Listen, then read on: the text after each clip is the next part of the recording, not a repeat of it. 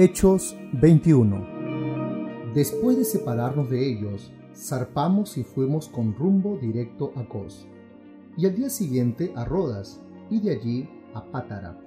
Y hallando un barco que pasaba a Fenicia, nos embarcamos y zarpamos. Al avistar Chipre, dejándola a mano izquierda, navegamos a Siria y arribamos a Tiro, porque el barco había de descargar allí.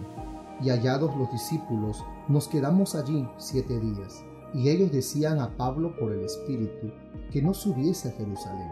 Cumplidos aquellos días, salimos acompañándonos todos con sus mujeres e hijos hasta fuera de la ciudad y puesto de rodillas en la playa, oramos.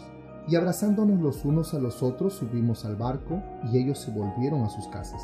Y nosotros completamos la navegación saliendo de Tiro y arribando a Tolemaida y habiendo saludado a los hermanos, nos quedamos con ellos un día. Al otro día, saliendo Pablo y los que con él estábamos, fuimos a Cesarea y entrando en casa de Felipe el evangelista, que era uno de los siete, posamos con él. Este tenía cuatro hijas doncellas que profetizaban, y permaneciendo nosotros allí algunos días, descendió de Judea un profeta llamado Agabo, quien viniendo a vernos tomó el cinto de Pablo y atándose los pies y las manos, dijo, Esto dice el Espíritu Santo Así atarán los judíos en Jerusalén al varón de quien es este cinto, y le entregarán en manos de los gentiles. Al oír esto, le rogamos nosotros y los de aquel lugar que no subiese a Jerusalén. Entonces Pablo respondió, ¿qué hacéis llorando y quebrantándome el corazón? Porque yo estoy dispuesto no solo a ser atado, mas aún a morir en Jerusalén por el nombre del Señor Jesús. Y como no le pudimos persuadir, desistimos diciendo, hágase la voluntad del Señor. Después de estos días, hechos ya los preparativos, subimos a Jerusalén, y vinieron también con nosotros de Zarea algunos de los discípulos, trayendo consigo a uno llamado Masón de Chipre, discípulo antiguo con quien nos hospedaríamos. Cuando llegamos a Jerusalén, los hermanos nos recibieron con gozo, y al día siguiente Pablo entró con nosotros a ver a Jacobo, y se hallaban reunidos todos los ancianos, a los cuales después de haberles saludado, les contó una por una las cosas que Dios había hecho entre los gentiles por su ministerio. Cuando ellos lo oyeron, glorificaron a Dios y le dijeron, ya ves hermano, cuántos millares de judíos hay que han creído y todos son celosos por la ley.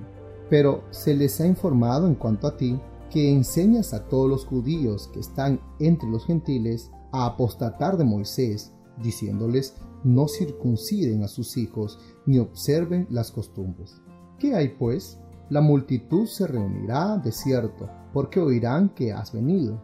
Haz pues esto que te decimos. Hay entre nosotros cuatro hombres que tienen obligación de cumplir voto tómalos contigo, purifícate con ellos y paga sus gastos para que se rasuren la cabeza y todos comprenderán que no hay nada de lo que se les informó acerca de ti, sino que tú también andas ordenadamente guardando la ley.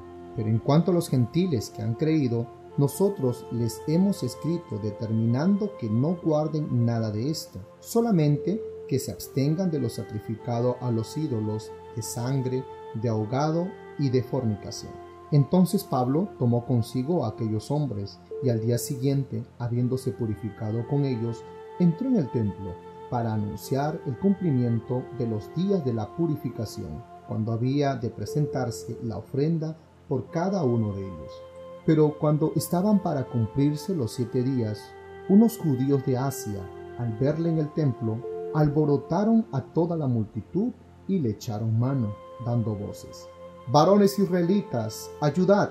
Este es el hombre que por todas partes enseña a todos contra el pueblo la ley y este lugar. Y además de esto, ha metido a griegos en el templo y ha profanado este santo lugar, porque antes habían visto con él en la ciudad a Trófimo de Éfeso, a quien pensaban que Pablo había metido en el templo. Así que toda la ciudad se conmovió y se agolpó el pueblo, y apoderándose de Pablo, le arrastraron fuera del templo, e inmediatamente cerraron las puertas. Y procurando ellos matarle, se le avisó al tribuno de la compañía que toda la ciudad de Jerusalén estaba alborotada. Este tomando luego soldados y centuriones, corrió a ellos, y cuando ellos vieron al tribuno y a los soldados, dejaron de golpear a Pablo.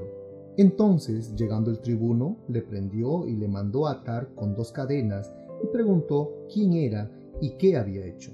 Pero entre la multitud, unos gritaban una cosa y otros otra, y como no podía entender nada de cierto a causa del alboroto, le mandó llevar a la fortaleza. Al llegar a las gradas, aconteció que era llevado en peso por los soldados a causa de la violencia de la multitud, porque la muchedumbre del pueblo venía detrás gritando, muera.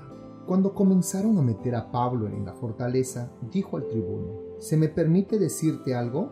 Y él dijo, ¿sabes griego? ¿No eres tú aquel egipcio que levantó una sedición antes de estos días y sacó al desierto a cuatro mil sicarios? Entonces dijo Pablo, Yo de cierto soy hombre judío de Tarso, ciudadano de la ciudad no insignificante de Cilicia, pero te ruego que me permitas hablar al pueblo. Y cuando él se lo permitió, Pablo, estando en pie en las gradas, hizo señal con la mano al pueblo, y hecho en gran silencio, habló en lengua hebrea, diciendo,